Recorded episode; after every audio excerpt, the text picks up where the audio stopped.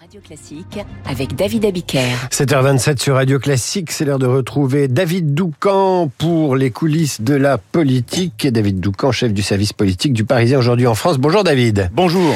Le texte immigration a fini par être adopté, mais pas n'importe quel texte et pas dans n'importe quelles conditions, sous la plume des Républicains, avec les votes du Rassemblement national et en fracturant profondément la majorité présidentielle.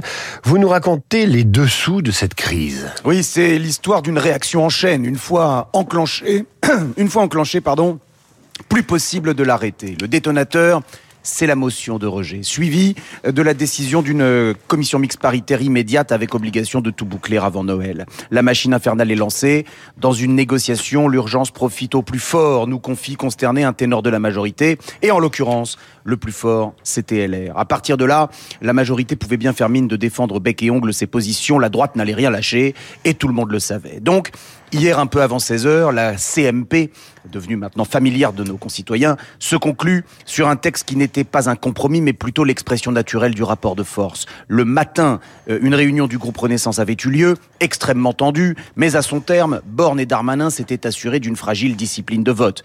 Une députée lance tout de même devant tout le monde, c'est la fin du macronisme. Le coup de semonce vient l'après-midi. Marine Le Pen annonce que son groupe votera le texte. Voilà le projet de loi immigration, tamponné RN.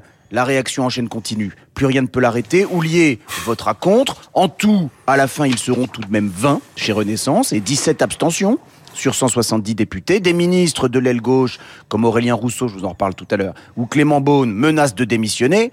La crise bouillonne. Il est à peu près 19 heures. Le président convoque tous les leaders de sa majorité à l'Élysée. Et on ne sait pas à cette heure-ci d'ailleurs si la démission d'Aurélien Rousseau a été acceptée. Et ensuite, que se passe-t-il?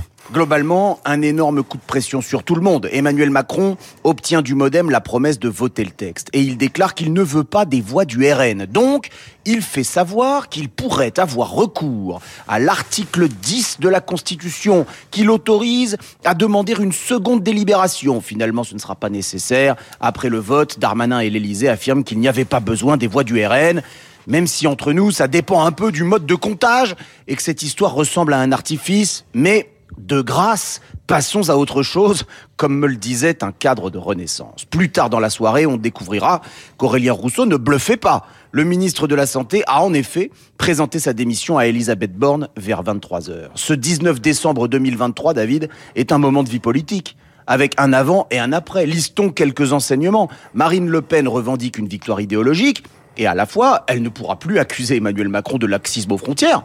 Euh, puisqu'elle a soutenu le texte de compromis du gouvernement.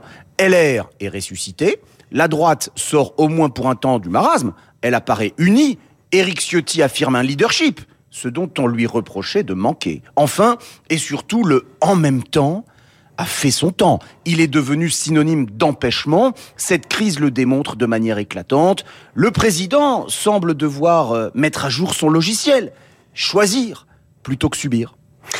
Et il a failli perdre sa voix, David Doucan, après toutes ces nuits à patienter et à attendre que le Parlement fasse son travail.